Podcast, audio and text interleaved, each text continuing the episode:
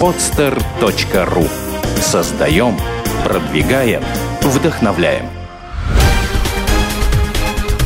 «Берись и делай» – авторская программа Андрея Шаркова. Здравствуйте. Вы слушаете новый выпуск программы «Берись и делай». Меня зовут Андрей Шарков, и сегодня у нас программа выходит в расширенном составе. Э, кроме нашего гостя, это Даниил Трофимов. Здравствуй, Даня. А, приветствую. С нами в студии присутствует Ярослав Андреев. Ярослав, привет. Привет, всем привет, ребята. Ярослав, знакомый вам по девятому и пятнадцатому выпуску, выступает в роли соведущего и будет задавать, возможно, как всегда, каверзные вопросы. Я очень постараюсь. Итак, ну, начнем мы с нашего гостя. Я очень давно хотел видеть у нас в гостях Даню. Он один из, я считаю, активнейших э, предпринимателей в Санкт-Петербурге. Э, мы с ним познакомились, э, на самом деле, оказывается, довольно давно, во время записи программы одной. Да, Дань? Да, я брал у тебя интервью как раз. Да, да, да, да, было дело. Я не помню этого момента на самом деле, но Дане память лучше. Вот. Даня, расскажи, пожалуйста, чем ты сейчас занимаешься, какие текущие проекты у тебя? Значит, э, производственные две компании, фабрика карт и фабрика сувениров. Ну, фабрика карт, она доминирующая, потому что уже четвертый год ей, и я плотно занимаюсь. Фабрика сувениров – это проект, который мы стартовали в январе месяце этого года, просто расширив ассортимент э, для работы вот с нашим клиентом в B2B. Вот, собственно говоря, это на сегодняшний момент два вот уже реализованных проекта. Э, как давно ты открыл эти бизнесы и сколько тебе сейчас лет, напомню, пожалуйста? 24 года. Э, фабрику карт открыл я три года назад, чуть-чуть больше. Э, из рекламы пришел вот в полиграфию. Сначала посредничал, потом... Э, ну, я могу рассказать сейчас историю, в принципе. Да, старта, интересно, да? Как, как ты пришел к этому? Потому что наших слушателей, естественно, интересует вопрос от перехода от профессионала или от сотрудника компании э, к статусу бизнесмена. Угу. Ну, у меня этот переход произошел не из рекламы, у меня переход это произошел со стройки. Я изначально в 17 лет работал, чтобы поступить в институт, чтобы заработать на курсы для института. И э, помню, что очень мне было тяжело, и вот эта работа именно вот на стройке шпателем, там, со строителями в бригаде. И вот в тот момент, когда-то произошел перелом такой в психике, я решил, что э, работать э, на кого-то я не хочу, потому что я другой работы не пробовал, ну, в силу того, куда я пойду, да, без образования, 17-летний такой парнишка. Работал на, на стройке, и когда, вот помню, момент один, э, с, с болгарки пилил какую-то трубу, и вот в этот момент как раз пришло озарение, что надо создавать свое дело. Тру- вот. Трубу хотя бы допилил? Допилил. Или так, э, это завод был шоколадный демонтаж какой-то. Мы там, там карамель застывшая была, она меня брызгала. Ну, в общем, такое безумие, да. Это похоже, знаешь, на компанию «Шоколадка». Вот. Ну, карамель не брызгает, там только, только шоколад у нас. Э, в общем, в голову ударило. А ты к этому моменту как-то шел? Или, знаешь, вот э, Ньютону, или кому там яблоко ударило по голове, он придумал. Хотя он годами наработал над этим вопросом. Менделееву таблица, он сказал, что приснилось, но он, опять же, годами работал над ней. Э, так думал ли ты годами о том, что будешь предпринимателем? Да, честно говоря, нет. Учился просто в школе, вот, и, как и все ребята, развивался, какие-то активные движения делал. Ну, как обычно, все предприниматели, они еще там в юные, в юные годы, совсем в школе, начинают как-то особенно отличаться. Да? Я тоже что-то организовывал, не был исключением. Э, но вот в сторону бизнеса не было мыслей. Э, единственное, что вот был, был дискомфорт дикий от того, что надо рано вставать на работу, да, и вот заниматься тем, что тебе не нравится. В принципе, это толкало, и вот это вот именно стало отправной точкой. Ты знаешь, многих предпринимателей, и в том числе меня самого лично, э, одно, один из таких моментов сильно мотивирующих. Это как раз таки то, что не хочется рано вставать, не хочется уходить тогда, когда тебе кто-то говорит. И там, с отпуском, с выходными решать, потому что мне это озарение пришло, когда я вообще ночным сторожем работал. Когда вот я был привязан там дво, два через два, а нет, точнее, сутки через двое, и по выходным это круглые сутки дежурства. Я думал, все, нафиг, нет, блин, вот пора. И вот тогда вот оттуда и стал предпринимателем. Ну да, аналогично. Вот, хорошо. И, ладно, решение ты принял. Э, дальше-то что? Первые шаги? Слушай, ну первые шаги я решил сначала попробовать работу какую-то более интеллектуальную. То есть мне надо было хотя бы попробовать в другой сфере себя, потому что шпателем я уже научился, я был уже мастером-отделочником. А, я пошел в рекламное агентство, специально небольшое, чтобы понять эту кухню, да, как это все происходит. А, придумал такой проект, в ВКонтакте сделал группу под названием а, «Реклама на борту вашего автомобиля». Собрал там порядка 400 участников. А контакт уже был, получается, на тот момент? Да, да? контакт вот только-только он появился. Я вот э, Я сейчас не могу точно сказать, какие-то, какой это был год, но вот была такая история. Мгм. Собрал достаточно много желающих э, разместить рекламу на борту своего автомобиля и пошел в рекламное агентство, сказал, что у меня вот есть такой проект, э, давайте ваших клиентов, рекламодателей э, разместим на автомобилях. Вот, и, ну, как бы начали мы совместный проект. Он не удался, но я как-то затесался в этом рекламном агентстве. То есть, а рекламное агентство, это было э, три комнаты в квартире, то есть, это было, с- снималась квартира просто. Генеральный директор, дизайнер, там, и еще какой-то человек. Я сел, сел рядом с этим генеральным директором, у меня было место. Я довольно быстро стал коммерческим директором, потому что это было несложно повернуться к нему на стуле и сказать, давай-ка я буду коммерческим директором. И на визитке появилась надпись «коммерческий директор». Тем не менее, зарплаты я не видел три месяца никакой, да, хотя что-то делал. На тот момент еще, наверное, не очень профессионально. Но научился продавать. Вот э, такой вот момент. Я там действительно научился, я понял, что самый, самый сок, самый ключ бизнеса – это когда ты… э, Это клиент, это акт продажи научился создавать отдел продаж. И в какой-то момент я ушел в свободное плавание, ушел отдельно, то есть сам начал искать э, типографии, которым нужен вынесенный отдел продаж. Ну, по сути, как я, как рекламное агентство стал. Мгм. Вот, и на- началась история, я начал уже работать э, с э, типографиями, загружать их офсетной полиграфии, там, печатал баннера, там, широкоформатка, пластиковые карты и все прочее, прочее, прочее. Вот, все, по идее. Слушай, то есть получается, что высшее образование у тебя не только нет, но ты даже не думал о нем, когда начал работать А. э, во всей этой индустрии. Я понял. Вопрос э, думал и поступал. Э, Учился в институте, полтора курса отучился.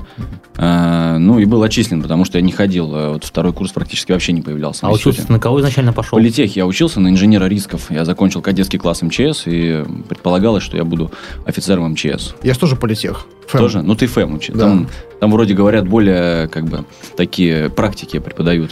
Ну, ты знаешь, на самом деле, два практика было, ну, таких основательных, которых я очень ценю, и знания которых мне действительно пригодились. Это Наталья Константиновна Розова, маркетинг и биржа передавала, передавала. Мгм. И э, Валерий Константинович э, Потемкин, он Кудрина учил в свое время. Сильно. Ну, действительно, ФЭМ хороший факультет очень. У меня был инженерный, я не понимал, для чего мне физика, математика. Ну, как бы неосознанное решение. Слушай, на самом деле я со второго курса на занятия ты тоже не ходил. Я только на зачеты на экзамены. Ну, я об этой истории уже говорил неоднократно. Ну, вот довольно типичная ситуация, на самом деле, к высшему образованию довольно много предпринимателей относятся очень холодно. Ну, просто как раз-таки это по моей теме, потому что у меня тоже нет высшего образования, и все многие спрашивают, как бы, как же так, а как ты живешь, как ты дальше будешь. Я просто, ну, понимаю, что не обязательно быть э, с высшим образованием для того, чтобы что-то делать. Да, если это какое-то профильное высшее образование, ты, скажем, идешь на медицину, и ты закончил э, там на медика, то, естественно, тогда, возможно, и нужно. Но в случае, когда ты пытаешься что-то сообразить и пред- предпринимать, то у нас в России, ну, нету просто-напросто никаких ни курсов, ни нормального обучения по этому направлению. Да, друзья, но вы имейте в виду, э, что мы не агитируем за безграмотность, мы не говорим, что высшее образование это плохо. Просто вот мое личное мнение, это хорошо, это здорово. Но когда я учился, э, не было достойных, на мой взгляд, знаний, э, которые бы мне помогли в том деле, которое я начал уже в своем бизнесе. А так вообще это нужно обязательно, и если вы нашли достойное место, где вам дадут полезное, э, надо учиться. Я не говорю, что ни в коем случае надо учиться. А Если вы идете за знаниями, то, естественно, нужно их получать всюду. Мы с Андреем до сих пор где-то постоянно учимся, ходим на курсы, общаемся с людьми, которые нас чему-то учат, которые понимают а, что-то больше, чем мы в каких-то интересных а, сферах. Вот вы подвели к теме, я тоже хотел об этом сказать, что на, касательно высшего образования, э, если мы ставим э, в край угла как бы диплом, нам некому просто показывать его. А мы не говорим о том, что самообразование это не нужно. Да? Самообразование образование просто разные вещи. И действительно, я также посещаю какие-то тренинги, курсы, семинары, читаю книги. Я считаю, что вот я сам вправе определять то, что мне нужно знать. Ну, как, как в Японии есть конвейер, куда да, товар поступает да, под производство, так и знания должны поступать под кон- конкретную нужду прямо сейчас. Ну хорошо, давай вернемся все-таки ближе к а, твоему бизнесу. Продолжай свой интересный рассказ. Я не помню, на чем я закончил. Э, Ты закончил на том, что стал продавать М, производственные всё. возможности. Мгм. Да. Вспомнил, да. И э, загружая производство э, чужое, я начал э, нишеваться. То есть я стал выбирать те сферы, которые мне интереснее. Э, И в какой-то момент вот был выбор между э, широкоформатной печатью и рекламой наружной, и пластиковыми картами. И как раз тогда была губернатором Валентина Матвиенко, она там сократили очень сильно рынок наружной рекламы, э, законом убрали щиты, ну, как бы очень сильно съежился рынок, да, за счет административного вот этого решения. И я решил, что, в общем, действительно стоит тогда заниматься карточками. Была большая достаточно у меня цепочка клиентов уже. И я прикрепился за одним производством, это был подвал, там совершенно никакого, как говорят, маркетинга не было, не было у них ни бренда, ни названия, ни сайта, просто ребята тупо делали карточки, кто их знал, тот их знал, да. Они... Полстраны так работает до сих пор. Да, и, в общем, до сих пор, да. Но, но, но их никто не знал, и вот э, они делали очень дешево. Меня это устраивало. Я делал хороший сервис, я делал дизайн, делал доставку и работал с корпоративными клиентами. Первые мои заказчики это там автосалоны были уже, хотя у меня не было своего производства. А, и в какой-то момент, когда я набрал достаточное количество заказов, были накоплены суммы, мне пришлось занимать всего лишь э, 130 тысяч рублей для того, чтобы закупить минимальное оборудование. Э, это было непростое время, я помню, я тогда снимал на овощной базе для экономии э, денег место, 2 квадратных метра, там мне стоили, по-моему, 500 рублей в месяц. Ну, действительно, мешки с картошкой, какой-то лук, да, и посередине производство пластиковых карт. Вот, там самое простое, примитивное оборудование на тот момент. И брал заказы ездил, мне приходилось э, ездить в другие фирмы для того, чтобы персонализацию карт делать, потому что там сложные, дорогие аппараты. Э, И, то есть, у меня один заказ там в трех местах делался, грубо говоря, да, и впоследствии получал его уже клиент. И по мере развития я уже там нанимал людей, да, закупал оборудование. Сейчас 25 человек работает на производстве фабрики карт. А, и у нас уже, естественно, полный спектр оборудования. Мы можем делать все, что только можно с карточками, с пластиковыми. Слушай, здорово, здорово, интересно, вот так вот с двух квадратных метров на овощной базе. Да. Это... Хотя, знаешь, на самом деле у нас похожая история. У меня то же самое было, когда я был рекламным агентством. Сначала с друзьями, затем в одиночку тянул рекламные кампании компа- фирм различных, делегируя это все различным производствам. А за какой срок у тебя вот произошло это изменение, да, от того, когда ты работал один, до того момента, когда учился 25 человек? Сколько произошло, вот, э, скажем так, месяцев прошло, э, лета? Да, потому что ведь э, всегда вот есть момент, когда ты считаешь, что только ты сможешь сделать лучше всех, э, все остальные ничего не умеют, либо способны только на какие-то там незначительные э, функции, компетенции, до момента, когда вот ты делегируешь действительно людям и понимаешь, что нужно там 5-10 больше человек, и всем хватит, все заработают. Но это как раз-таки и происходит, да, сперва ты работаешь на кого-то, потом у тебя происходит мышление, переломка, ты начинаешь думать, что ты специалист, и в какой-то момент ты уже после этого переламываешься в сторону бизнесмена. Вопрос был Дани. Да, я как раз-таки и уточняю у Данила. Да, я вот, прекрасно понял вопрос. Хорошо, я, я могу сказать, что э, это, это- эти, эти этапы, они не, не, как бы сказать, не растянуты по времени, это какие-то скачки. И каждый раз, вот последний этап был в ноябре, э, когда был опять э, рост, там, процентов на 30 мы выросли. Опять я как бы детализацию своего участия э, снизил, да, то есть, э, я не знаю, понятно ли я выражаюсь, сейчас поясню. Э, Изначально действительно ты делаешь все сам, и у тебя есть страх, что вот, вот только ты можешь сделать самым лучшим образом. И ты не можешь делегировать именно из-за этого страха. Э, И я потом замерял тоже, я сам себя уговаривал, как же так, вот там сначала производство делегировал, да, нам начальник, у меня появился печатник. Потом э, общение с клиентами делегировал. И тоже я думаю, как же так, вот 10 входящих, я, например, там 8 в клиентов превращаю, там, или 7, да, а менеджер двух или трех. Ну, как я могу по- позволить, да, вот м, такая потеря качества. Ну ничего, пять менеджеров э, справляются с, с этой задачей. Потихоньку просто м, иначе не получается расти. И вот это осознание, оно как бы заставляет сквозь этот страх проходить. Вот лично у меня был момент, я считаю, я сам пробуксовался с э, компанией «Шоколадка СПБ» ну, минимум два года вот из этого страха. Когда, знаешь, я там заказчикам сам отвозил, сам оплачивал счета, не делегировал это бухгалтеру. И потом я понимаю, что два года прошло, а я вырос там процентов, не знаю, на 30, а мог вырасти в два, в три раза. И потом подумал, так, ну ладно, ну что будет, если сейчас я попробую делегировать? Ну, в худшем случае, ну, ну ладно, там потрачу пару зарплат менеджерам. Мгм. Да, но в итоге оно все выросло. И я понимаю, что сейчас вот компания автономна полностью. Вот к этому надо стремиться. Надо стремиться к тому, чтобы вообще все делали за тебя. И компетенция истинного ру- руководителя в том, чтобы найти таких людей. И самому вообще не принимать участие в этом деле. А, немножко пропустили все-таки мой вопрос. А сколько по времени заняло вот этот переход да, от 1 к 25 работникам?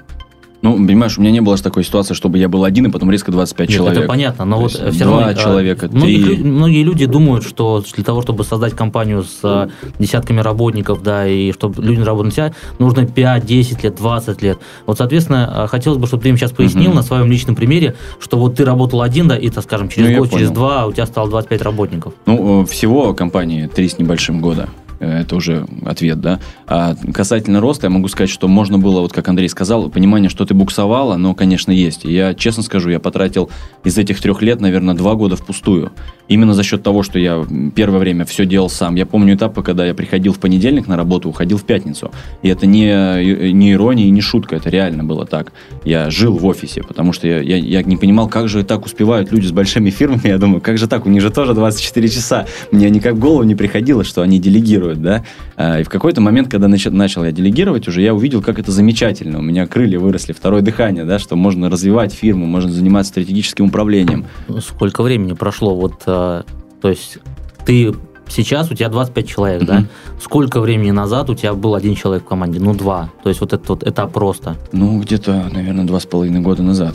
То есть за два с половиной года у тебя компания с одного человека выросла Я бы, даже, 25. я бы даже сказал, что за последние три месяца у нас еще 10 человек прибавилось. То есть я просто решил начать там с отдела продаж и добавил дизайнера, добавил пиарщика, то есть ну несколько еще должностей, которых раньше не было. Ну, понятно. Кстати, по поводу того, что вот ты говоришь, а, да, там а, по пять дней жил в офисе. Я помню, что один из моих первых офисов, мы сняли двухкомнатную большую квартиру, и в одной комнате у меня работники работали, утром приходили, вечером ходили, а в другой комнате реально жил я. Ты знаешь, это я жалею, что я так раньше не сделал, не додумался. Я арендовал офис за деньги больше, чем э, мог арендовать квартиру. Хотя вот реально квартира под офис это, это тема отдельного выпуска. Э, Это было бы эффективнее гораздо. Вот. И дальше вот э, с предыдущим э, гостем мы обсуждали, я ему задал вопрос, слушай, а сколько лет компании? И он ответил, в принципе, вот так, как теперь я могу действительно тоже отвечать.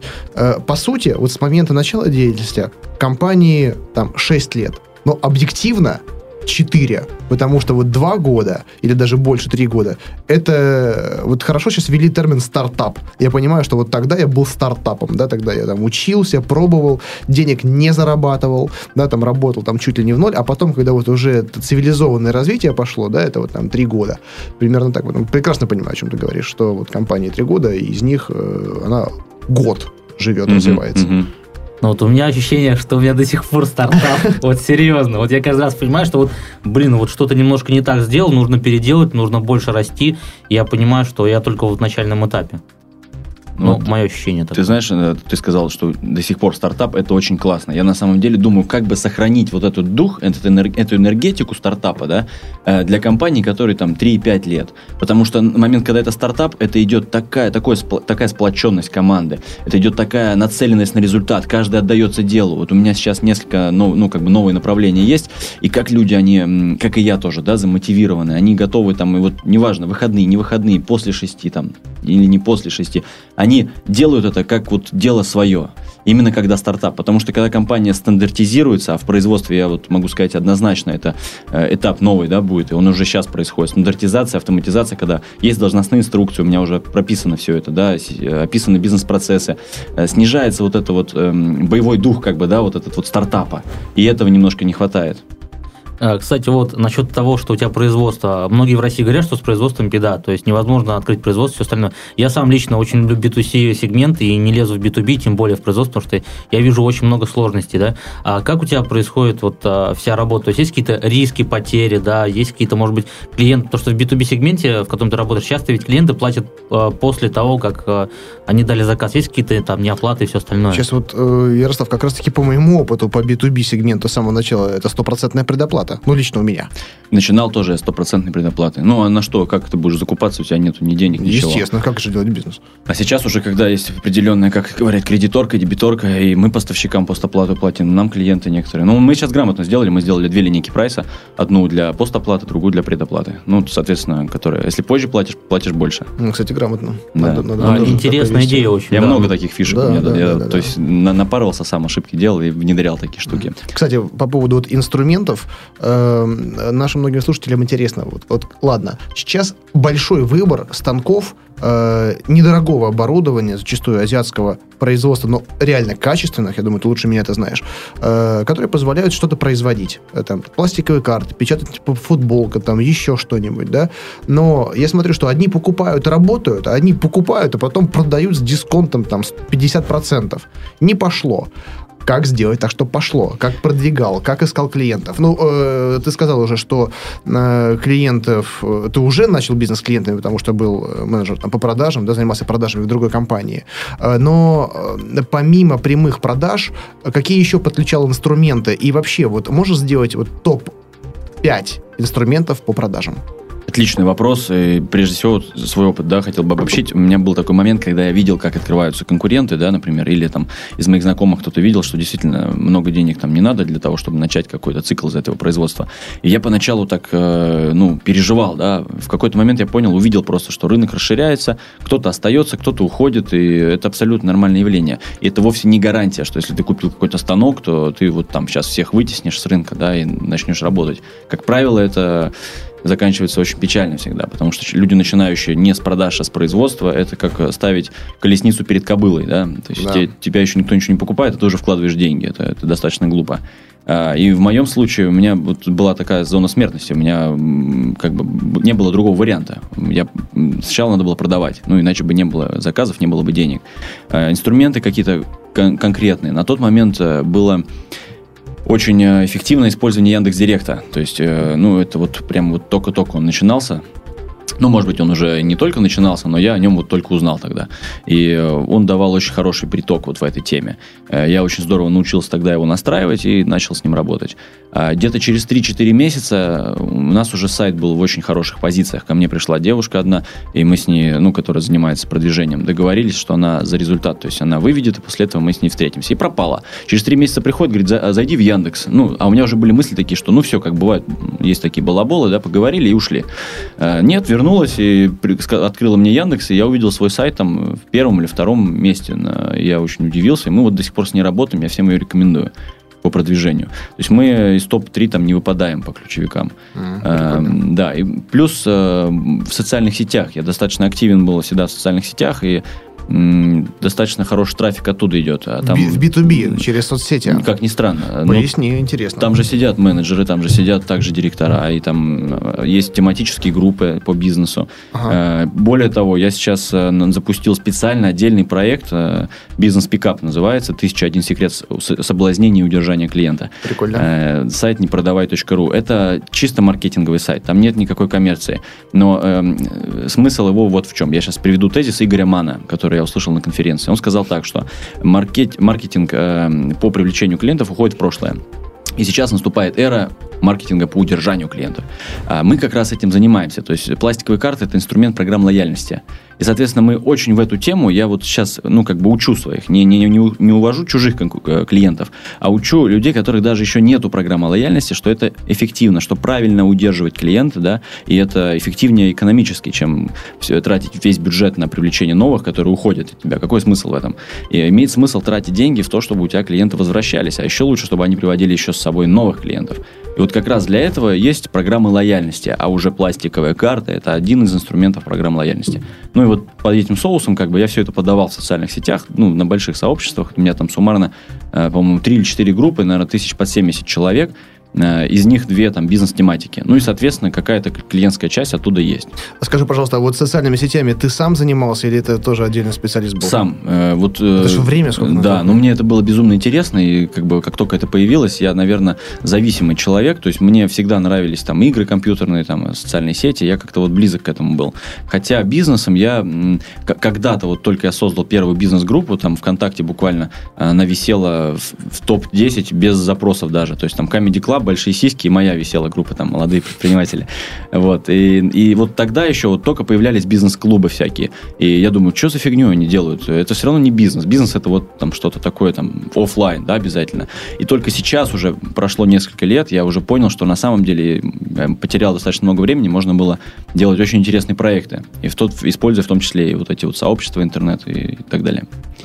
Есть ли какие-то показатели количественные, сколько процентов э, заказов приходится источники которых связаны с социальными сетями?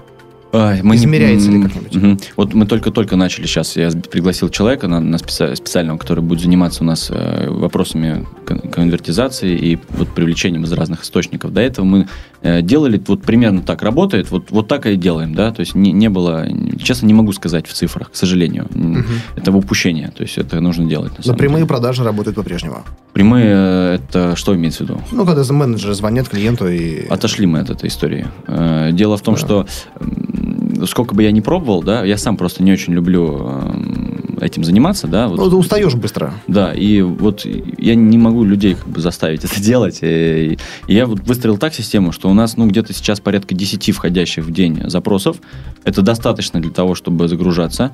А более того, у нас уже и в базе там две с лишним тысячи клиентов, а для B2B это достаточно. То есть мы там одну рассылку делаешь, там, например. А, вот рассылки мы используем. Мгм. А рассылки это хороший инструмент. Мне намного больше нравится. Он массовый, не трудоемкий, то есть одно письмо. А мне нравится очень писать. Я неплохо пишу, поэтому. Да, ты знаешь, э, я очень долго скептич- скептически относился к этому инструменту, пока мне не показали специальный сервис. То есть я думал, что рассылка это там через email, туда-сюда, а есть специальные сервисы, там онлайн-редактор, вставляешь картинки, они стоят там на 5000 адресов, вот MadMimi называется, вот Мгм. у меня его используют менеджеры, там на 5000 адресов стоит 24 доллара. Кстати, вот сегодня вечером, ночью они находятся в Америке и списали с карточки, я завязал на свою кредитку, и они списали, знаешь, и э, честно, имейте в виду, у девушек возникает вопрос, а какого хрена кто-то пишет в ночью, приходит сообщение. Вот, бах, мне пришло сообщение, списали, но не суть. 24 доллара на 5000 адресов, там такой сервис, и, во-первых, отчет по каждому письму. Там и картинки, и текст, и видно, кто прочитал, кто не прочитал, сколько процентов, сколько перешли по э, ссылке и так далее. В общем, э, господа, слушатели и дамы, имейте в виду, что рассылка — это не просто ваш Outlook Express или там Gmail, это специальные инструменты, которые работают прекрасно. Согласен. Да, только не нужно путать э, рассылку, да, новостную, интересную или еще какой-то, и спам. Здесь Да, тоже да, нужно подходить очень оригинально, интересно. Нельзя там э, очень часто это делать, нельзя просто тупо продавать товар. Нужно всегда придумывать какой-то соус, под которым клиенту было бы интересно прочитать ваше письмо. Я этим пользуюсь, и вот достаточно, да, опыт накопил в этом плане. То есть мы тоже рассылочку делаем не продающую. Мы не, ну, вернее, она продает по факту, но мы там э, ничего не афишируем, что мы какие-то товары. То есть мы рассказываем про программу лояльности, про наши конкурсы, про наши какие-то новые фишки. Э, Никаких нету предложений, купи, заказать в рассылке нету этого. Я так понимаю, ты поступаешь, в принципе, как и Ярослав делает с одной из своих тем, когда он выращивает рынок целиком. Не только продает свои услуги, да, а развивает именно сообщество и вот саму тему. Вот ты по программе лояльности конкретно, да. И, естественно, так как ты фактически являешься на своих каналах модератором, да, естественно, как бы идут к себе, да, хотя, по сути, э, они могут ввести по запросу, то, что там пластиковые карты, и перейти к конкуренту. Мгм. Э, но придут к этой мысли благодаря твоей информации. И такой способ, вот судя по тебе и по Ярославу, я смотрю, работает.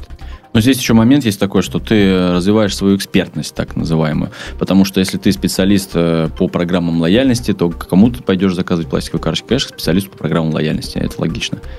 Да, все правильно. И, кстати, я обратил внимание, ты периодически выступаешь как эксперт в различных э, изданиях, форумах э, и завязываешь именно э, бизнес на свою личность. Есть разные мнения э, по этой теме. Что ты сам думаешь? Хороший вопрос. Очень как раз э, сейчас э, вот а- активно начал этим заниматься. Я достаточно ну, много начал писать статей. И э, некоторые даже издания их предложили публиковать. Ну, хорошие, причем вот, питерские деловые. И мне это вот просто приятно. Да? Вот я, мне нравится писать, например, и нравится выступать где-то. Да? Второй момент – монетизация. Конечно, если ты ну, владелец компании, лицо компании, то твоя известность, э, какая-то часть вот этих как бы брызг попадает на компанию, да, это вполне логично. Другой вопрос, что если ты работаешь в B2B, это не очень монетизируется. Э, Но вот э, для этого есть э, отдельное направление. Мы сейчас делаем специально для B2C. То есть, там, в том числе для того, чтобы там эти огромные толпы народу из контакта да, могли что-то купить у меня, не просто общаться.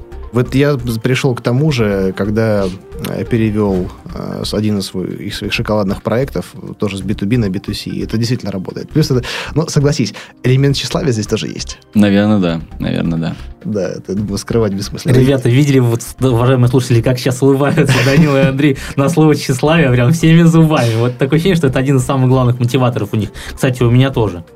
У меня есть такое ощущение, что вот все, все великие какие-то вещи, и даже не просто великие, а какие-то сверхстандартные да, вещи, они происходят из, из, из каких-то отклонений. То есть вот мы говорим про тщеславие, про то, что человеку нравится выступать, его это мотивирует.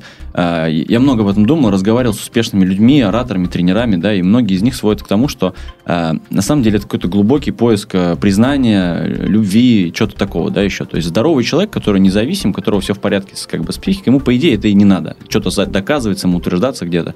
Поэтому мы видим на сцене, мы видим там на телевидении, как правило, людей, которые с отклонениями. С отклонениями, мне так кажется. Знаешь, да. что, на что я обратил внимание? Что, э, ну, зачастую, э, ну, вот я движим абсолютно там, своими мыслями, собственными мотивациями, но э, когда я начинаю делиться этим с людьми и начинаю рассказывать, я вот устно э, развиваю тему в такую сторону, что я сам начинаю себя слушать, и мне самому становится это еще интересно, когда я излагаю не то, что там уже есть, а в процессе генерирую какие-то новые мысли. Я думаю, ребята, запишите, пожалуйста, то, что сейчас я сказал, я почитаю. Ну ладно. А давайте э, э, насчет бизнес-тренинга все остальное вернемся чуть попозже. Да, а к этому попозже, да. Вот, э, да, к циферкам э, хотелось бы вернуться. Э, опять же, вот какой у тебя вот маркетинговый бюджет? Сколько ты тратишь на продвижение, на рекламу? Или вот многие относятся к этому тому, что вот один раз вот выстрелило, да, идет вот по инерции, по накатанной. Э, выделяешь ли ты какие-то суммы отдельно? Ну, вот сейчас составил финансовый план в начале года, пригласил финансовый директор, мы сделали финансовый план и определили, что 10% от оборота надо э, в развитие компании. Ну, в это же, наверное, развитие может быть заключено и там расширение, в том числе и производственное. Э, потому что достаточно много, иначе получается. Э, у нас очень точечные очень точечный маркетинг, можно так сказать, потому что нам не обязательно широкую аудиторию да, информировать о наших услугах. Поэтому все решения, они достаточно бюджетные. Э, то есть это и публикации какие-то, может быть, в тематических СМИ, да, это и работа с...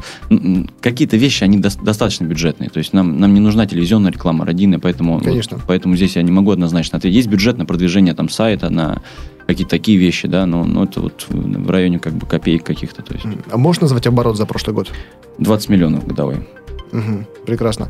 Э, Даня, вот э, у тебя еще были и попытки бизнеса параллельного картам, да, он сейчас доминирующий, э, но есть какие-то уже работающие проекты, есть те, которые по каким-то причинам там не пошли, у меня то же самое абсолютно. Э, вот в момент, когда э, ты начинаешь новый бизнес. И вот та команда, которая присутствовала с тобой в доминирующем проекте, которая вот на момент стартапа, да, э, как они к этому относятся? И вообще сам бизнес как к этому относится? Для меня бизнес это, живу, это живой организм. И поэтому я говорю о нем как о живом существе. Э, не ревнует ли он? Э, вот что происходит? Есть такая вещь эзотерическая, это как с машинами, да? Когда да, ты начинаешь да, ругаться да. на нее или хочешь ее продать, и начинает ломаться. Э, у меня такое было ощущение несколько раз, но вот в последний момент я понял, что нужно э, делать зонтичный бренд, ну, как бы, чтобы вот одно вытягивало и другое тоже. Потому что, когда я начинал полностью другое что-то делать, и вот вроде начинал этим заниматься, то все начинало рушиться там, вот, вот в той компании, которая была основной. И, конечно, были проекты, которые не, не, не удавалось стартовать, но мне кажется, секрет не в том, что они плохие были, да. Есть просто такая фраза, что продается то, что хорошо продаешь. Плохо делал, не получилось. Вот у меня такое только объяснение. То есть мы так запороли там проект детскими играми на пластике, хотя идея неплохая. Э, ну вот просто потому, что перестаешь заниматься. Просто сам загораешься, я очень такой загорающийся человек. Там, меня хватает на, на месяц очень резкого роста, да, какого-то там резко что-то сделать, потом у меня падает эта тенденция, я не могу уже и людей вовлечь. Поэтому вот если я за месяц не успел до результатов дойти, то как бы вот проект он не удается. Ох, как я тебя понимаю. Друзья, слушатели, обратите внимание, да, вот на мышление предпринимателя и на мышление обычного человека. Э, то, что вот правильно сказал, плохо продается то, что плохо продаешь да, да, они не ищет, не сказал, что, ну, там конъюнктура была не та, там конкуренция была какая-то. Так Трейн сказал, ну, хреново продавали, поэтому не пошло. Вот то же самое, я открыто и себе тоже признаю, что вот тот бизнес я тупо запорол, тупо не дожал, да, я там отвлекся, не пошло в итоге и там пробел, и в доминирующем бизнесе пробел, поэтому я сконцентрировался на спасении основного бизнеса. Это э, абсолютно нормальное явление, да, и отношение к собственным ошибкам, во-первых, признание собственной неправоты, какой-то собственной некомпетенции на определенном этапе. Если ты это не признаешь, то э, выводов сделать невозможно. Если ты обвиняешь кого-то в этом, обстоятельства там, или конкретные люди, да, это самообман. Это самообман. Единственный путь к развитию – это понимание, в первую очередь, собственных каких-то недоработок, ошибок, чтобы затем это исправить. И иногда, может быть, даже вернуться к предыдущему и повторить, если действительно идеи хорошие. Я вот некоторые свои идеи отложил так в ящичек определенный, mm-hmm. потому что понимаю, что ну идея охрененная на самом деле. Ну просто мне не хватило знаний тогда. Я Он... вот э, с подобным вопросом обратился к Дмитрию Потапенко однажды. Это, ну, наверное, все знают, да, слушатели, кто это? это Я с ним на Селигере общался, да. Очень ритейл групп. Харизматичный человек. Да, и он достаточно жесткий такой, в общем, трудолюбивый. Я спросил его, как он э, планирует, и вот если, например, он запланировал на год что-то, да, а появляется новый проект, новая идея какая-то, э, берется ли он ее реализацию, или он бьет себя по рукам? Он сказал, что я, буквально такая фраза была, я не живу ощущениями, и надо работать. У меня есть план, я делаю. Не бывает новых проектов. Я занимаюсь, говорит, ритейлом, а ему уже там 2000 с лишним лет. То есть, как я интерпретировал эту мысль. Не бывает идеи хорошей, да, бывает исполнение. То есть идеи вот в Яндексе набираешь бизнес-идеи, там тысяча идей выходит, да, но, но из них там бизнесом станут только те, э, которым приложит руку э, человек, да, профессиональный, компетентный человек. Ну, главная реализация, конечно, идея сама по себе ничего не стоит. И опять же, ну и, и, и реализация, да, и все то, что позволит этому реализоваться, да, это вера в проект, внутренняя мотивация и все остальное. Ну, вот такие э, нематериальные моменты, потому что с определенным запалом э, можно и из говна сделать суперпродукт, угу. зачастую мы становимся свидетелями этого, да, а без, без этого, да, если вы видите только в этом там только коммерческую составляющую, как бы там бабла срубить, вы из гениальной идеи сделаете какашку. Согласен. Я пару раз делал. Делал? Конечно. Я тоже. Мне кажется, все делали. А, по поводу того, что ты правильно говоришь, да, что есть новые проекты, какое-то еще что-то, а есть все-таки распыление, да, вот зонтичный бренд, я считаю, это самый а, правильный подход в бизнесе, потому что ты вроде как начинаешь заниматься какими-то другими проектами, но если они рядышком с твоим основным продуктом, то, в принципе, ты уделяешь и основному продукту, и им достаточное количество времени. Вот у тебя какая сейчас стратегия развития, скажем, на ближайший там год-два по твоим вот карточкам, да, ты говоришь, ты сувенирами займешься, что ты будешь делать дальше? Ну, вот вопрос распыления он очень актуальный. Э, сам, естественно, ты все не успеешь, нужны партнеры. Э, проекты, бизнес это делают люди. Э, поэтому самым, самым таким вариантом, естественным, логичным, это является поиск партнеров. Я сейчас привлек несколько человек, которые пока еще работают, они не, не имеют как бы доли, да, но я их готовлю для того, чтобы они могли возглавить новые направления.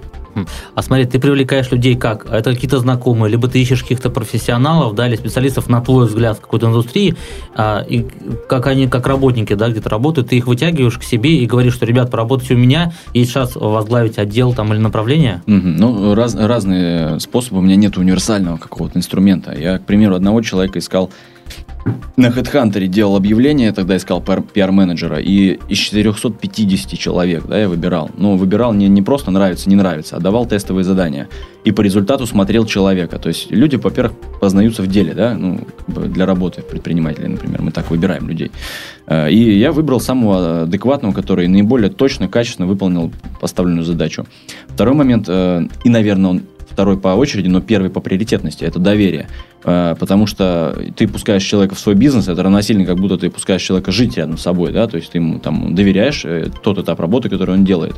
Э, и это может быть и знакомый человек. У меня был опыт негативный, когда меня обворовал мой, у меня был зам, но его поймали уже и на следующем месте работы. То есть, как бы, он, справедливость возмездия его настигла. Э, а я, ну, вот, например, продолжил работать, и, в том числе и со, у меня есть знакомый человек, у меня сейчас финансовый директор, девушка, с которой мы знакомы, э, были до, до работы, как бы никаких проблем.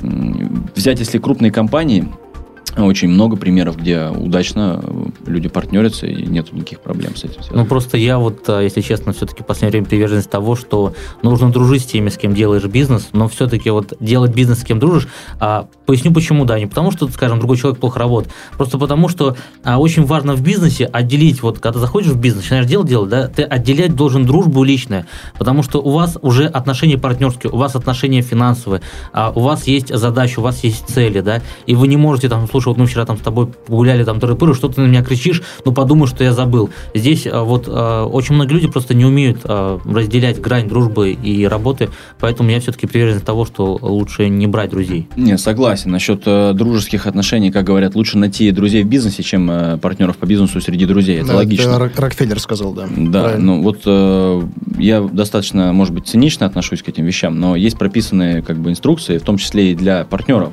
Партнера заходит э, выполнять какую-то функцию, мне нахлебники не нужны. Э, Соответственно, он там генеральный директор, он или он финансовый директор, или директор по развитию, или директор нового проекта, да, например, там новой компании. У него есть э, должностная инструкция, что он делает, что входит в его э, обязанности, как у него, по, по каким критериям он получает э, деньги. Э, У нас сейчас в компании не осталось ни одного человека, который бы просто получал оклад. Ну, вернее, окладная часть есть, законная, да. Все остальное э, высчитывается, исходя из выработки продукта этого сотрудника по статистикам, по каждому замеру. А ты стопроцентный владелец своей компании? Да. Или все-таки... Да. То есть, Да. а, получается, ты стопроцентный владелец, но при этом а, ты делишься частью прибыли с людьми. да, да, э, ты верно понял, да, именно так. да, это хороший подход. Ну, я просто за себя могу сказать, я нравственный человек, я в этом уверен, ну, вот в себе. А, Люди, которых я привлекаю, я в них тоже уверен, я им доверяю. Но во- вопрос в том, что эм, когда их достаточно много будет, а поскольку у нас новые проекты, ну, скажем, фабрика дизайна, фабрика сувениров, фабрика подарков, я планирую до конца года 10 таких направлений, да, сделать. Соответственно, это 10 директоров, ну, или там руководителей проектов, да, или там и партнеров. Э, Я не могу контролировать всех. Э, И поэтому мне э, ну, нецелесообразно завязывать людей на документ, ну, как это сказать, документально прописывать все эти вещи. Есть, есть договора, как бы внутренние, там, на бумаге заключенные, есть э, распределение прибыли в соответствии с этой схемой. Э, Я просто видел примеры, когда начинали, стартовали бизнес, там, 2-3 партнера, они там в равной доле прописаны в уставе, и как они рвали потом компанию, и рушился бизнес. Ну, ну, смысла в этом никакого нет. То есть ты тоже а, придерживаешься той мысли, что если ты с человеком не подписал договор, но есть доверие, то как бы все будет нормально, как бы, если люди хотят работать. Но если люди а, в какой-то степени не хотят работать или хотят разбежаться, то никакие бумажки и договора не помогут а, тому, чтобы команде осталось. Да, и вот это вопрос опять нравственности. Поэтому для меня самый приоритетный э, э, момент при поиске партнера, при вообще работе с людьми, это общие ценности. Да? Есть, есть такое, что вот когда-то там вот такая байка ходит, что э, на Руси там под купеческое слово отдавали там товар без предоплаты. Те- Ну, правда это или нет, мы уже не знаем. Мы из исторических книг знаем, что было такое. Но сейчас э, даже заверенная нотариусом бумага не является гарантией, что человек свои обязательства выполнит. Ну вот на самом деле с Андреем Шарком как раз таки стали работать совместно вот э, на такой вот э, э, как раз таки на единых ценностях, да, на единых интересах совместных. Вот на самом деле среди молодых предпринимателей я достаточно много общаюсь, вот как и вы тоже, мне кажется. И вот эта вещь, она осознается сейчас. То есть про- пропала вот какая-то была штука раньше, вот, наверное, на, фоне вот этих 90-х, э, на фоне вот этих фильмов бандитских, да, обмануть там, да, вот где-то жульничать, мошенничество. У людей это уходит из головы. И все больше я вижу, что у людей ясный какой-то ум выходит вперед и нравственность. Ну да, есть понимание, что совместно, общими усилиями, с э, пониманием единого вектора, единых ценностей, мы сделаем намного больше, добьемся больших вещей, чем ежели мы будем у каждого, у друг друга пытаться воровать, украсть, там, урвать и так далее.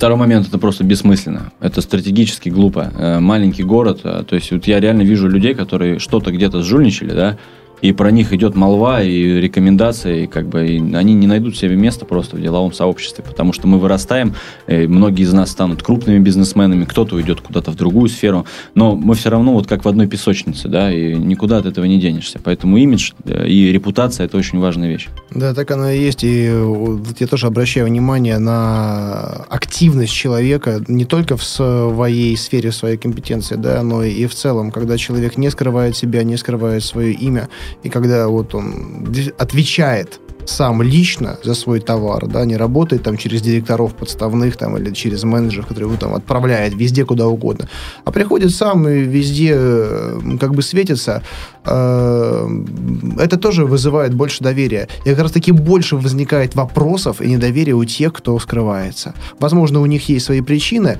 возможно, там есть риски, но как раз таки риски со стороны такого же, возможно, потенциально обманщика. Ну да. Ну и плюс такой момент, что нам всем всегда интереснее общаться с людьми. в B2B это или в B2C нету никакой разницы. Компании должны быть с человеческим лицом, на мой взгляд.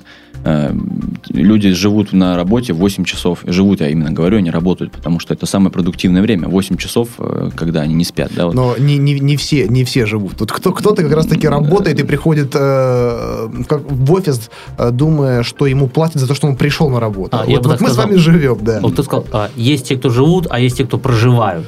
Ну да, доживают, проживают. Ну, в конечном счете, все равно человек проводит там большую часть своего времени, и ему хочется, как мне кажется, как и любому человеку нормальному, комфортно, эмоционально и с удовольствием проводить время. И общаться с людьми, да, вот не, не с какой-то ро- роботом, да, как иногда бывает, некоторые операторы отличаются такой особенностью. Звонишь, и 30 минут не можешь человека услышать, там, с робокопом с этими разговариваешь, да, это резко отталкивает очень. Есть такое. Я даже уже собственникам бизнеса часто делаю замечания, когда вот слышу э, такой голос или запись на автоответчике. Кстати, вот одному не позвонил. В пятницу я звонил транспортную компанию. Там такой просто зомби какой-то отве- на автоответчике. Здравствуйте. Вы позвонили в компанию. Ёп, просто- Вешай трубку. Да. Есть такое живое общение, конечно, потому что, ну, опять же, подход к бизнесу. Вот для нас с вами это все живое, мы живые, наши проекты живые. И, э, может быть, это даже заблуждение думать. Хотя уже по, по нашему опыту мы понимаем, что не, не все думают так же, и стоит иногда делать поправки на тех, кто думает иначе. Согласен. А вот а, ты с самого начала начал говорить, что у тебя есть какие-то направления в сторону а, тренингов, да, обучения, в сторону, как бы, ну, немножко отходя от производства, да, Мгм, ты занимаешься какие- каким-то активным видом деятельности э, с сообществом и с людьми. Не могу ты подробнее рассказать? Да, В легко. твой интерес и всё Вот остальное? в январе э, пошел я на пробежку, и перед пробежкой написал в одной из своих групп, что давайте-ка сделаем онлайн-тренинг. Э, Вот. Хотите, нет? И вернулся и увидел там около 200 лайков, э, комментариев, что да, да, да, интересно. Я быстро позвонил там своим друзьям, знакомым предпринимателям, э, там порядка 10 человек, потом в процессе еще 5 присоединилось. Вот Андрею позвонил, он в Москве был в этот момент. И сделал экспертный совет. Экспертный совет предпринимателей, которые уже там по несколько лет молодые, там до 30, но у них свои компании. И сделал рассылочку. Сайт простой. Ну, не я там сделал, я попросил дизайнера. Э, Вот. э, И начали рекламировать, что заходите, регистрируйтесь, вот, будет онлайн-тренинг. И 10 тысяч человек собрали. То есть вот настолько это попало вот в боль, да, что люди ходят на тренинги, на семинары, везде слушают, там везде тренера, бизнес-коучи, коучи, консультанты. А вот, вот реального опыта, как бы послушать, поучиться практически и нету. Там пара передач, да, там бизнес-секреты, вот ваша передача, да, и там какие-то вот такие вещи, но не в формате тренинга. Тренингов нету. И мы сделали вот такую рассылку. То есть задание человеку приходит на электронную почту, он ее должен выполнить, это задание, получает следующее задание. Вот такой Ну, формат. я бы сказал бы, что а, тренинги как раз-таки есть, нету а, тренингов от практиков. Да, мало, практически тренинг. мало, очень а мало. смотри, ты же говоришь 10 Я тысяч имею человек. Это а, рассылка, да, это подписчики, или это же у вас как видеотренинги, или Э, как? Да, смотри, э, вот 50 тысяч участников в группе, 10 тысяч участников онлайн-тренинга. Это рассылка, но в отличие, я вот, у меня есть из, из, э, из тренинговой сферы тоже друзья, да, я у них узнавал, то есть, например, из, из рассылки на 10 тысяч человек, даже читаемость писем, например, 2 тысячи всего. У нас, я вижу статистику, у нас из 10 тысяч 9 тысяч уже прочитано. То есть, ну, это очень лояльная аудитория, которая не просто как рекламная рассылка, это там нет никакой рекламы, потому что там реальные задания, которые реально вот мы садились с ребятами, какие-то думали так, чтобы вот придумать такое, как мы это делали, первые шаги, да, вот, и мы это вот в обобщенном виде высылаем в качестве э, задания, да. Онлайн э, вещания пока еще не было. А для чего тебе это нужно, и есть ли какая-то монетизация у этого проекта? Думаю, на какой вопрос первый ответить. Для чего нужно? Вот, вот вопрос цели я не ставил, мне просто было интересно. Вот э, вопрос как хобби, да, есть, э, есть что-то, что нравится делать. Мне очень нравится, я еще раз говорю, писать. Мне нравится работать с аудиторией. Тема бизнеса, она мне безумно интересна. Мне безумно интересно общаться и бизнес. И я просто объединил общение и бизнес. Да, вот я могу общаться на большую аудиторию. Я написал письмо, 10 тысяч человек его прочитали. Хорошая аудитория. Причем еще и на тему бизнеса. Как классно, да? Да, Вот. здесь, здесь как раз-таки мотивация, вот по большому счету, почему мы вообще бизнес начинаем. Вот спроси, вот, Ярослав, деньги основное. Нет, ни в коем случае. Я а у тебя, раз-таки- Даня?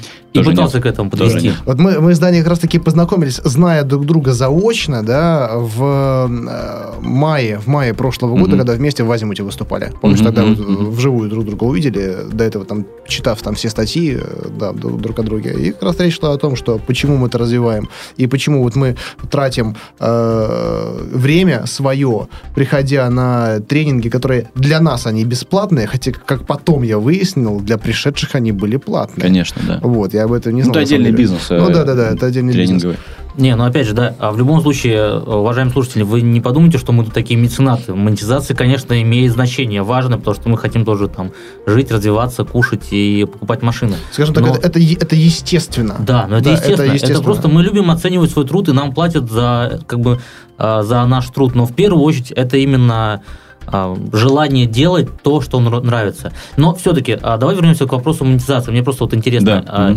А, Наверняка, ну как бы на энтузиазме в любом случае компания живет какое-то время, и потом... Конечно, нужна будет команда, уже ресурсы, какие-то площадки будет все это. Я уже несколько придумал интересных инфопродуктов, которые, я не знаю еще, ну, надо проверить. Мы не можем диктовать рынку, да, есть, это такой же рынок, то есть э, мы сейчас просто делаем благотворительную акцию, по сути, а сейчас будет инфопродукт, да, и Мгм. вот, э, ну, несколько там э, направлений. А, Если народу будет нравиться, будем делать, будем делать качественно. То есть почему люди платят за там безумных количествах сейчас проходят бизнес-сессии, все эти бизнес-коучи, да, они им додают деньги, а, хотят э, создать бизнес. Ну, их есть цель, боль как бы, да, такая. И отдают деньги за волшебную какую-то таблетку, которая реально не работает или работает там в десятой доли процента. И если есть реально хороший продукт, почему бы его не предложить на этот рынок? А ты будешь расширять а, количество экспертов для своего проекта? Или же ты сделаешь какой-то момент, ну, там, а, количество стоп, да, и скажешь, там, вот больше 20 человек у меня не будет.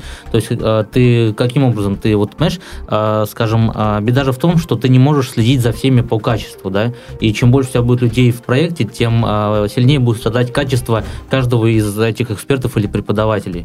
То есть вот насколько у тебя тут будет расширен Ну, вот, состав? на мой взгляд, э, клиент всегда голосует рублем. Э, И это единственный критерий. Если люди будут, э, как я вижу, один из проектов, это мастерские. Я так уже придумал даже название. Когда любой из э, экспертов сможет по своей теме да, делать мастер-классы. И вполне может за это получать деньги. То есть мы также выступаем на семинарах бесплатно, почему бы не договориться на гонорар? Пришел человек, заплатил там тысячу рублей за мастерскую, там 30 человек, например, вот, пожалуйста, 30 тысяч рублей. К примеру, там 10 тысяч рублей получил эксперт, 10 тысяч рублей прибыль, там 10 тысяч рублей зал печенюшки. Ну вот, пожалуйста, вот вам и проект. И- Интересная схема. А, я же правильно понимаю, да, что а, ты исключительно берешь практиков, и те люди, которые будут вести какие-то тренинги, это люди, которые зарабатывают не на тренингах в первую очередь, а на своем бизнесе. Конечно, в этом и особенность. То есть э, это ключевая, ключевая особенность, почему столько много людей. Потому что мы не скрываем, вот э, я просто вижу, я не буду называть названий да, э, разных проектов, у них у всех свои задачи. Но когда человек выходит, и сейчас это модно стало даже, мы против теоретиков, мы против там, мы вот практики. А где ваш бизнес? Чем вы занимаетесь? Ну, мы там занимались кон- консалтингом, что-то еще продали, что-то с чем-то. Покажите сейчас. Я могу стать клиентом вашего бизнеса. Давайте телефон, я, ну, проверить, как это работает. Да, но вот я тоже заметил, что очень многие говорят, что мы практики, мы там практикующие, у нас там много бизнесов, такое, но э, не говорят бренды. Мне вот кажется, что если ты практик, ты в первую очередь будешь всегда говорить про свои бренды, потому что, ну, как бы это же мое дело, я буду его рекламировать. Конечно. Ребята, я пришел, вот покупайте вот шокобокс с Андреем Шарковым там или сувенирная продукция какая-то и так далее. Да, Или не всегда они говорят о происхождении этого бизнеса. Ну, Это Ну, отдельная тоже история. да, это да. отдельная история. Я думаю, все понимают, о каком проекте идет речь. Ну, Там, давай да. не будем Давай, мы а, будем сейчас называть, а, да. без грязи немножко. Вот, мы вот с Андреем как раз таки тоже сейчас занялись, а, скажем так, а, деятельностью тренингов, да, коуч, просто потому что мы понимаем, что практиков очень не хватает. Да. Я согласен, это очень интересно и для людей, и для, для нас тоже должно быть это интересно вот, при реализации вот этих своих желаний отдавать. Да, ребят, по большому счету мы занимаемся с вами одним и тем же делом, да, я имею в виду не только про бизнес э, говорю, а про вот тот посыл, который мы несем, да, и на своих выступлениях, и своими проектами. Э, я в рамках фор- формата «Берись и делай» из живых выступлений. Даня тоже огромную активность проявляет и в своих группах, и в проекте, э, о «Пора котором, делать». да, пора делать, о котором сейчас идет речь. Все ссылочки мы дадим к, в этом выпуске в комментариях, да, и вы сможете задать напрямую напрямую вопрос и Дане, и Ярославу, и мне. И более того, я говорил об интерактиве, который э, в рамках программы «Берись и делай» будет выступать. И э, вот как раз, друзья, я вам предлагаю следующее. Э, наши слушатели, пускай присылают свои идеи, бизнес-проекты, которые мы с вами, когда соберемся в этой студии в следующий раз, сможем оценить, дать комментарии. И если вы пришлете это в формате видео или аудио вопрос, это будет гораздо лучше, чтобы все услышали ваш голос. Но только, друзья, хронометраж постарайтесь уложиться в две минуты, не больше. Каждому из вас будет на 2 минуты, и вы получите экспертную оценку Данила Трофимова, Ярослава Андреева и Андрея Шаркова. Я бы, на самом деле, в таком составе продолжал бы и продолжал, но мы ограничены временем, оно подходит к концу. Но, друзья, э, я надеюсь, вам эта беседа понравилась не меньше, чем мне, хотя мне она понравилась безумно. И э, этим же составом мы будем собираться периодически. Ребят, как вы думаете? Я за и большим удовольствием. Прекрасно. Э, все вопросы Данилу Трофимову, Андрею Шаркову и Ярославу Андрееву. Пишите в комментариях. Ждем от вас интерактива. Всем спасибо. Спасибо, всего доброго. Да, всем пока-пока. С вами был Андрей Шарков. Берись и делай. До встречи.